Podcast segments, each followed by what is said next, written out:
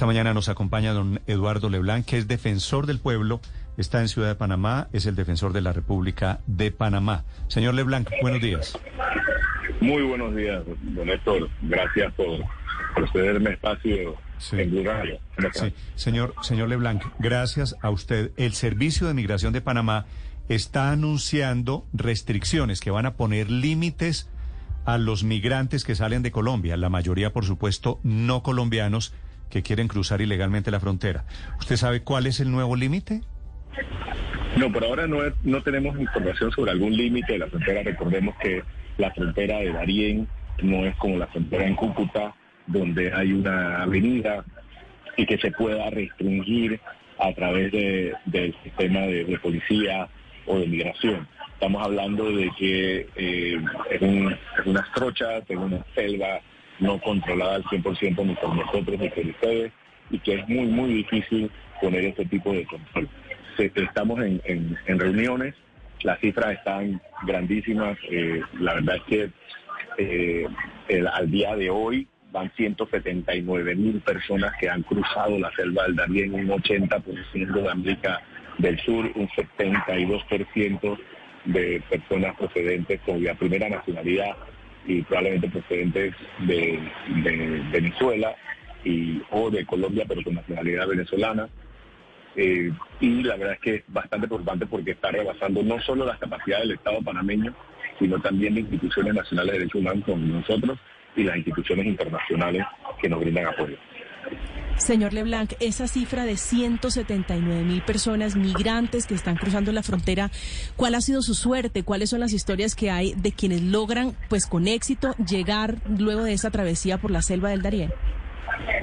Bueno, eh, muchas de estas personas, eh, las cuales pasan eh, el Darién, estamos hablando de una buena cantidad de personas menores también de edad, cruzan, son atendidas por la, por, tanto por nosotros como las autoridades panameñas.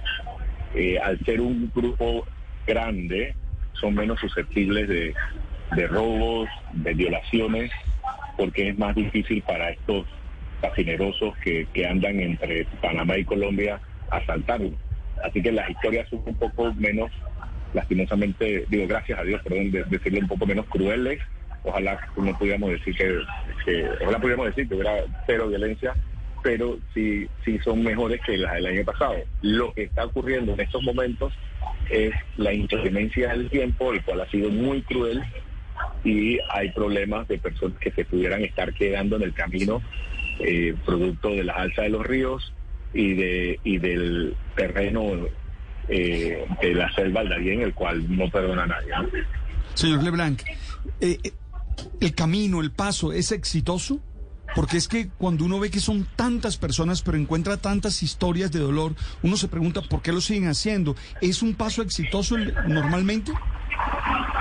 Bueno, podemos ver cantidad de personas que han sobrevivido el, camino versus los que han quedado atrás, que no tenemos cifras oficiales al no contar con cifras oficiales por parte de Colombia. No podemos hacer una, una verificación versus las personas que llegan, eh, podemos decir de que hay cierto éxito. Sin embargo, es importante aclarar de que la selva del Darién, por más que ya las trochas no son tanto trochas, sino casi caminos o carreteras casi, sigue siendo un lugar inhóspito, sigue siendo un lugar no controlado por nuestras fuerzas de defensa de ambos países eh, y sigue siendo también un lugar de tráfico de personas y de drogas por lo cual eh, el éxito depende mucho de un factor suerte. Eh, y, bueno, yo, ¿y por qué lo siguen haciendo, estimado eh, periodista? Creo que las condiciones socioeconómicas y políticas de sus países de origen y el desespero correcto hace que salgan eh, de, de, Sí, la es, es por la causa, por el desespero, no por la consecuencia a la que ellos aspiran a cruzar. Señor Leblanc, gracias por estos minutos desde Panamá. Sí, yo nada más me gustaría dos segundos a aprovechar y la verdad es que agradecerle al Defensor del Pueblo de Colombia por el apoyo y una vez más eh, tenderle ese puente de comunicación al nuevo o la nueva, no tengo el gusto, director de migración de, de Colombia, que nos gustaría intercambiar mayor información para así que ningún nacional, ni colombiano, ni venezolano, ni ningún otro país, se quede relegado o perdido o no encontrado en la selva del Darién.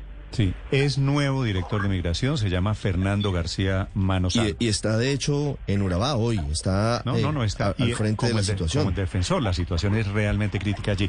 Gracias, señor Leblanc. Muchas gracias a ustedes. Estamos